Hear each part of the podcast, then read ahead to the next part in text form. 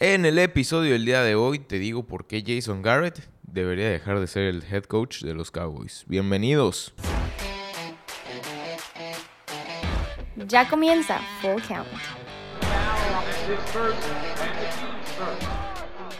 Muy, muy, muy, muy buenas tardes, días o noches. Tengan todos ustedes, sean bienvenidos a un nuevo episodio de Full Count. Mi nombre es Jorge Rivera y como siempre estaré platicando deportes con ustedes por unos minutos. Muchas gracias por darle play y pues bienvenidos sean a un nuevo episodio. Y como bien lo escucharon pues en, en el teaser y como supongo ya lo leyeron en el título, yo creo que Jason Garrett debería dejar de ser el head coach de los Dallas Cowboys. ¿Y por qué lo digo? ¿Por qué? Eh, ¿Por qué creo esto? Pues porque este domingo dejaron pasar una increíble oportunidad de demostrar la seriedad de este equipo, de demostrar que no solamente son candidatos a llegar al Super Bowl, sino que también de ganarlo. Y la dejaron ir. Y créanme que no soy el único en pensar que Jason Garrett se debe ir. Yo lo sé, yo lo sé porque veo el sufrimiento semana a semana de los fans de los Cowboys porque saben reconocer el talento que tienen en el emparrillado. Saben de conocer que tienen a un Dak Prescott que hace muy bien las cosas como coreback. Saben reconocer que tienen un Ezekiel Elliott que puede explotar para más de 150 yardas en cada partido. Saben reconocer que Amari Cooper está en un nivel excelente. En fin, saben que tienen las armas como para llegar al Super Bowl y ganarlo. Pero no lo hacen. ¿Por qué? Yo creo que es por un mal funcionamiento en las llamadas de jugadas y en el playbook en general de los Cowboys. Pero sí, el domingo pasado tuvieron la oportunidad perfecta de demostrar de nueva cuenta que son candidatos al título. Y la dejaron pasar y era una oportunidad perfecta no nada más porque yo lo diga, sino porque enfrentaron unos Patriotas que no tenían el mejor repertorio ofensivo disponible, no tenían a Sanu, no tenían a Dorset. El, prácticamente el único receptor que tenían era Julian Edelman. Y sí, puedo entender que las condiciones climáticas no eran las adecuadas, que los pases no lograban ser acertados por el viento y la lluvia. Pero ahí me da más motivos para decir, bueno, entonces la voy a correr todo el partido. Y con uno de los mejores corredores de la liga, algo bueno debe salir. A pesar de todo esto, a pesar del factor climático, a pesar de el factor Patriots mermados, creo que era un partido que tenían que ganar los Cowboys. Y esta vez creo que la culpa no es de Dak, que para mí es un gran coreback y creo que merece más de 30 millones anuales en su contrato. Y si no, vean los números. Es un coreback muy preciso. No ha bajado el 60% de pases completos en toda su carrera para hacer una cuarta ronda de draft. Me parece que logra muy bien lo que se le pide, ¿no? Se le critica mucho por no ganar en partidos difíciles, por no ganar en partidos como este ante los Cowboys. Pero creo que no es su culpa. Tampoco es culpa de Zeke, que por cierto llegó por tercera vez en su carrera a tres partidos consecutivos con menos de 100 yardas por tierra. Apenas la tercera vez en su carrera en que Zeke tiene una racha así de negativa. Lo cual, si me preguntas, tener menos de 100 yardas en tres partidos, tampoco se me hace un delito, ¿eh? A este corredor lo tienes en los emparrillados y no lo usaste. En un partido que estaba hecho para Ezekiel Elliott. Está lloviendo, corre el balón. No puedes pasar, corre el balón. Así se te van a abrir oportunidades para el pase en un play action. O vas a hacer que sí que explote para 200 yardas y 3 touchdowns. Tampoco es culpa de Mari Cooper, que lamentablemente para la causa de los Cowboys no se pudo quedar con ese balón que le daba la esperanza de la remontada a este equipo de Dallas. En lo que creo que todos estamos de acuerdo es que la culpa no viene del terreno de juego en sí. Sí viene de nivel terreno Y sí está muy cerca de los jugadores. Pero no son los jugadores. El culpable es Jason Garrett. Y es que teniendo el talento de los Cowboys, no me queda claro por qué jugar con esa cantidad de miedo ante los Patriotas. No entiendo.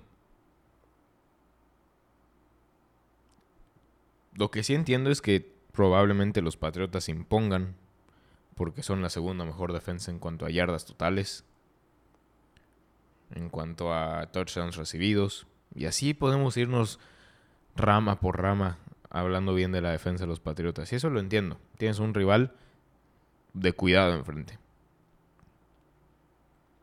Pero ¿ya viste el talento que tienes? ¿Viste el juego contra los Ravens? La clave de los Ravens para ganar ese juego, además del talento y de las piernas de la mar, que no están en discusión, fue la agresividad con la que jugaron los cuervos. Los de Baltimore entraron al partido y dijeron, ¿sabes qué? Nosotros no nos vamos a dejar intimidar, vamos a jugar de tú a tú. Y así se le gana un equipo grande. Jugando sin miedo. Jugando sin una idea en la cabeza de que son un equipo grande. Y lo demostraron los Ravens. Y lo demuestran los que le ganan al América. Los que le ganan al Barcelona. Los que le ganan al Real Madrid. Los que le ganan a todos esos grandes equipos. Juegan sin miedo. Lo demostraron también los Nationals entre los Astros.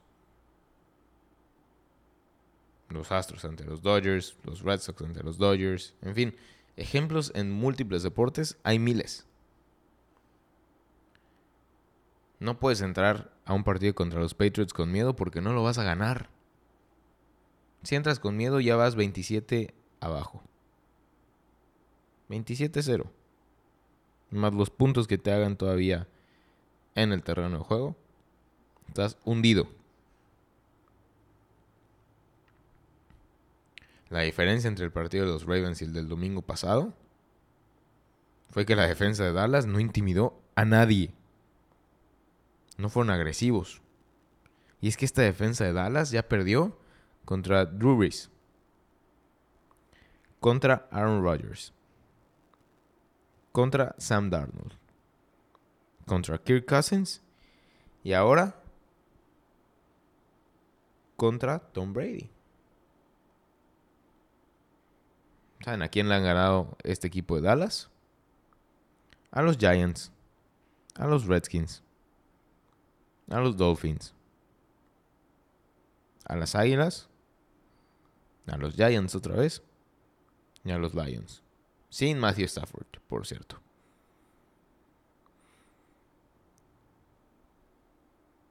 Equipos en donde tal vez los errores no te cuesten tanto porque no son lo suficientemente talentosos como para aprovecharlos. En donde tal vez te puedas equivocar y entregar el balón en múltiples ocasiones. O tal vez puedas equivocarte en los play calls en múltiples series ofensivas. Pero que no te va a dañar en el resultado final. Si te equivocas en contra de los Patriots en cualquier momento, lo van a aprovechar. Y no solo me refiero a entregas de balón. Me refiero a malas jugadas, a malas ejecuciones. Me refiero a cualquier tipo de error en el partido. Los play calls fueron espantosos este domingo. ¿De verdad vas a mandar un pase en tercera y uno teniendo a Ezekiel Elliott en el campo? creo que no es la decisión más inteligente. Y para muestra este dato que, que creo que es devastador. Los Cowboys han ganado cuatro de los cinco juegos en los que han corrido el balón más de 30 veces. Y han ganado todos y cada uno de los partidos en los que consiguen tres o más capturas al quarterback rival. Tuvieron solamente dos en contra de los Patriots y solo corrieron el balón 26 veces este domingo. Corre la más de 30. Y seguramente un touchdown vas a tener. La diferencia fue de cuatro puntos. Era el touchdown del gane. O eran las yardas necesarias para poner en tu equipo a posición de anotar y ganarle a los Patriotas. ¿Por qué no seguir este plan de juego en contra de los Pats? Porque por falta de talento no es. No me vas a venir a decir que Marquise Brown es mejor que Amari Cooper. No me vas a venir a decir que Mark Ingram es mejor que Ezekiel Elliott. tampoco me vas a venir a decir que Lamar Jackson es mejor coreback que Dak Prescott. Entiendo que Lamar ahorita el hype es mucho y que ha demostrado las condiciones necesarias para ser un coreback de esta liga. No entiendo por qué muchos lo dudaban al principio de la temporada y al principio de la temporada pasada cuando empezó a actuar con los Ravens. Pero Lamar Jackson es un coreback que ha demostrado que vale lo, tiene lo suficiente para estar en esta liga. Pero creo que no es mejor coreback que Dak, que Prescott. Aún. Lo puede superar, sí. Las piernas ayudan muchísimo, sí. Pero aún no. Lo que sí me puedes venir a decir, y te lo voy a admitir sin ningún tipo de problema y sin ninguna duda, no te voy a debatir en ese punto, es que John Harbaugh es mejor head coach que Jason Garrett. Es más, ese punto hasta te lo voy a aplaudir. Gracias por darme otro punto a mi favor. Si algo funciona, no lo muevas. Lo puedes descomponer.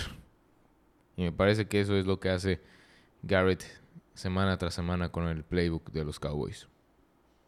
Creo que hay una tendencia muy clara, pero que no se han dado cuenta de eso.